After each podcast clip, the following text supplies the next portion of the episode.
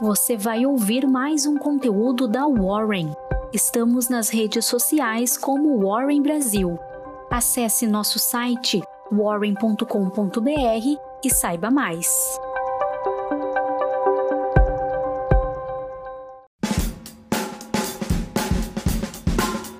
Olá, bom dia, tudo bem? Eu sou Lucas Xavier e acessou o Warren Call de sexta-feira, dia 4 de março de 2022.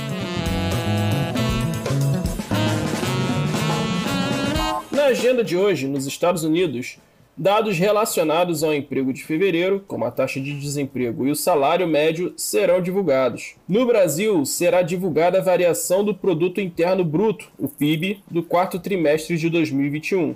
Fatos que marcaram o dia de ontem. O principal fornecedor de ativos financeiros, o Morgan Stanley Capital International, decidiu pela reclassificação da Rússia para a categoria de mercados independentes, intensificando a segregação econômica do país. O isolamento resultará na perda de bilhões de dólares advindos de fundos de investimento que seguem o MSCI passivamente. O movimento acompanha outras instituições do mercado financeiro, como a Bolsa de Valores de Londres que interrompeu as negociações com recibos de ativos de companhias russas, e a BlackRock, maior gestora de ativos do mundo, que interrompeu o fluxo de investimento para os fundos passivos que seguem índices russos. Jerome Powell, presidente do Federal Reserve, Banco Central dos Estados Unidos, disse estar inclinado a propor uma elevação de 0,25 ponto percentual na taxa de juros do país na próxima reunião do Comitê Federal de Mercado Aberto, o FONC, que acontecerá em 15 e 16 de março. O executivo também se posicionou favoravelmente à adoção de uma postura mais agressiva, caso a inflação não ceda aos esforços. No Brasil, em fevereiro, a balança comercial apresentou superávit, diferença positiva entre as exportações e as importações, de 4,05 bilhões de dólares, no melhor resultado desde 2017, e em alta de 108,9% ano a ano. O setor que mais cresceu no período foi o de agropecuária, que registrou alta de 114,2% na média diária das exportações. Bolsa Brasileira. Em clima de aversão ao risco diante de novas ofensivas da Rússia, o Ibovespa, acompanhando Wall Street, apresentou uma leve queda de 0,09% a 115 mil pontos. Energia. Repercutindo o conflito entre a Ucrânia e a Rússia, uma das maiores produtoras de petróleo do mundo, o preço do petróleo atingiu patamares não vistos há 10 anos.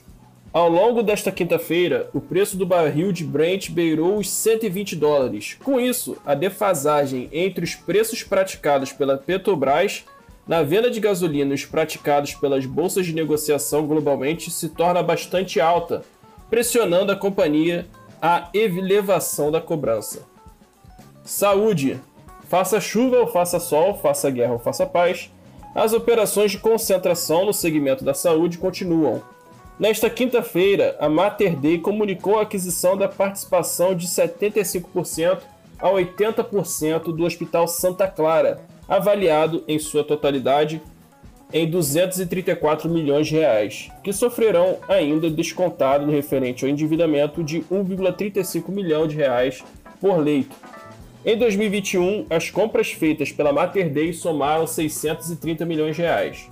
Financeiro. As instituições financeiras brasileiras têm exposição de apenas 5 milhões de dólares em ativos diretamente ligados à Rússia, segundo o levantamento do Estadão, com base em dados do Banco de Compensações Internacionais.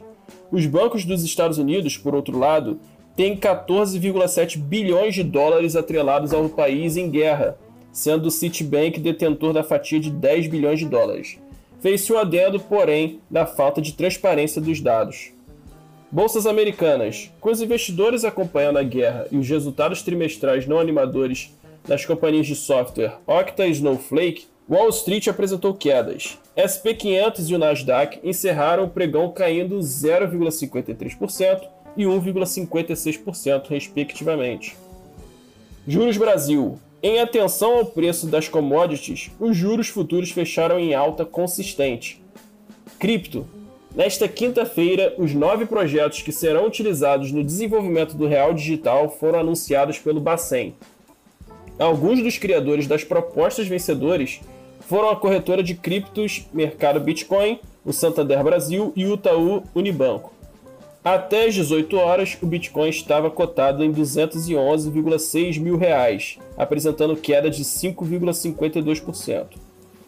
Dólar. Com a elevação do preço das commodities, valorizando as moedas dos países exportadores, como o Brasil, o dólar fechou em queda de 1,55% a R$ 5,05. Essa foi só o Warren Call, um grande abraço e até a próxima.